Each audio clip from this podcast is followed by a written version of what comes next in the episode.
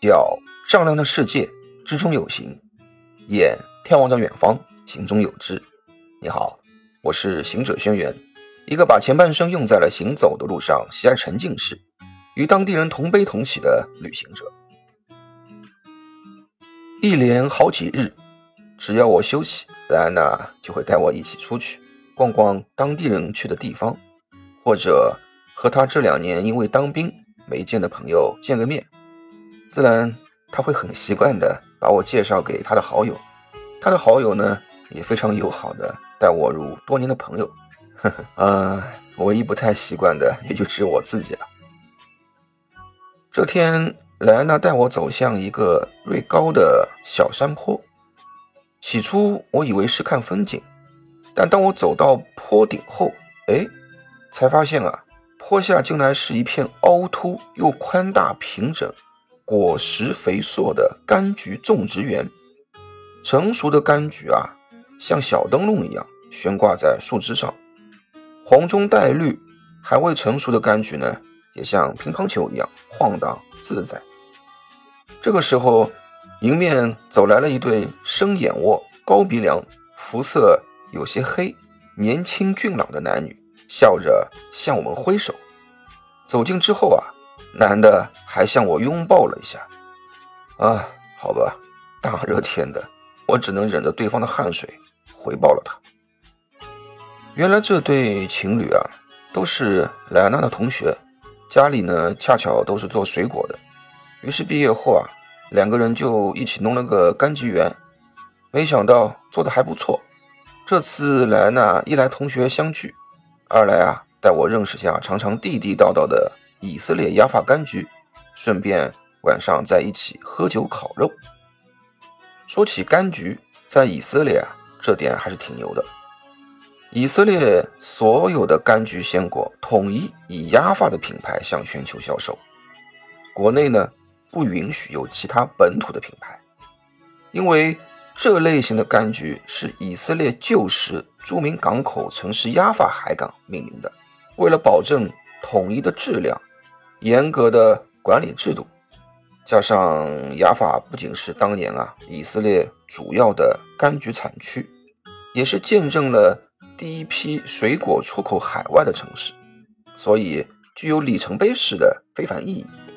统一的品牌就等于统一的品质，他们各个生产基地啊和组织统一农产品质量的标准呢，只有达到规定质量标准的柑橘，才能够贴上雅法的标签。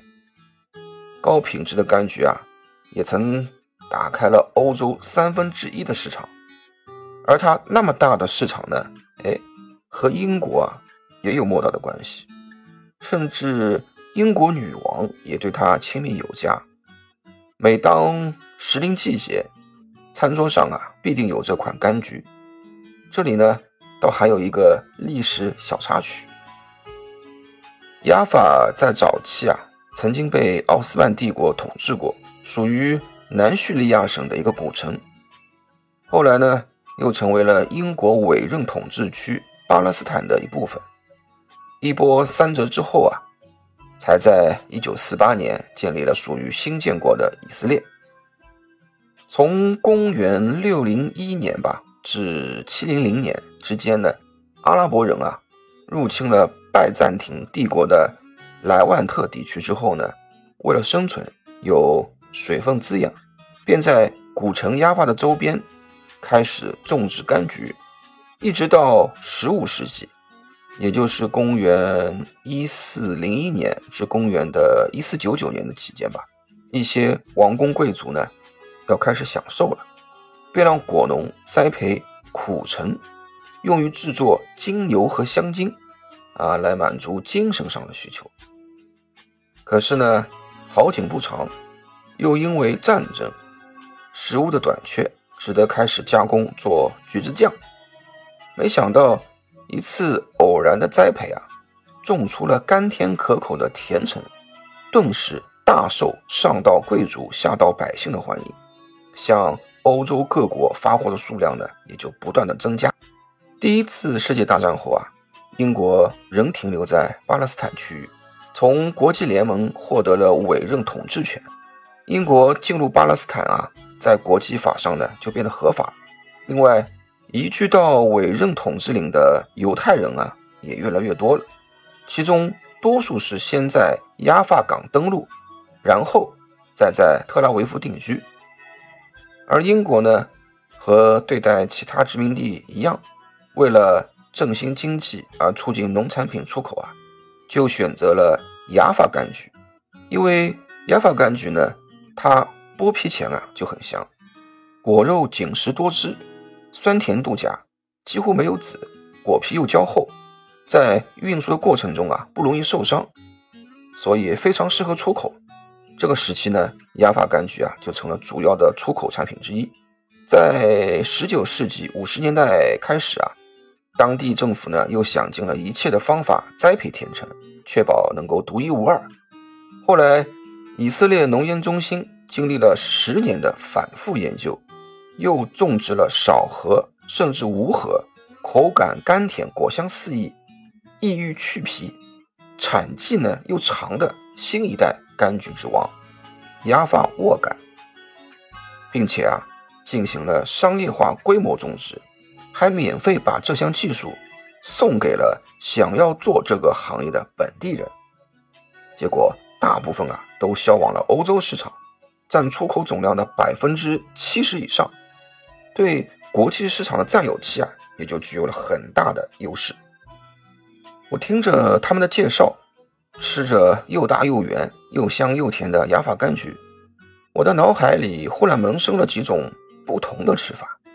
除了当时流行的鲜榨和橘子罐头，我想了想，其实，在弄烤肉的时候啊，它的枝干可以当柴烧，燃烧时呢，一定橘香就会扑鼻，烤出的肉啊，就一定会自带果香，更加可口，而且还能做甜品。当即啊。我就把我的想法说了出来，哈哈，几个年轻人都开心的赞成。我捋了捋思绪，然后问了下莱娜同学家里有些什么其他辅助的材料。哎，可喜可贺，我需要的硅胶甜品模具、奶油奶酪、牛奶、细砂糖、淡奶油、吉利丁片，他们家里啊都有。哦，吉利丁片你可能不熟。它呢又称为鱼胶或明胶，是一种啊由动物骨皮提炼出来的纯天然胶质，主要成分啊就是蛋白质。比较好的吉利丁片呢，它外形会比较通透，略带浅黄色，无味。在国外的广泛应用于家庭烘焙中，作用啊就是使食材凝固。加入吉利丁片的食物呢，口感啊。粘软有弹性，尤其适合慕斯或布丁，不错。我要做的就是柑橘夹心慕斯。首先呢，吉利丁片啊，要先将一大片剪成极小片，然后放入冰水中泡软。注意啊，一定要是冷水，最好是冰水。同时要将吉利丁片摊开，不要折叠。浸泡大概十到十五分钟左右吧，它就可以泡软了。之后呢，再将吉利丁片捞起，沥干水分，放入需要凝固的溶液中搅拌融化就好了。然后啊，再拿六个新鲜柑橘，当然了，这要看你就是家里面呢啊有多少人，然后再确定大概的一个数量。最后呢，你把柑橘啊去皮去纤维，再去除。半透明的橘子外衣，三分之一呢打碎，过滤啊就会有果汁了。剩余的橘子肉用手压出汁，做成果粒橙那样的状态。这个时候呢，橘子肉啊会飘在上面，果汁在下层。随后啊，我们就可以开始做橘子夹心了。把夹心材料中的泡发吉利丁啊，隔热水融化。倒进橘子果肉果汁的混合物中，再填入冰格中冷冻就好了。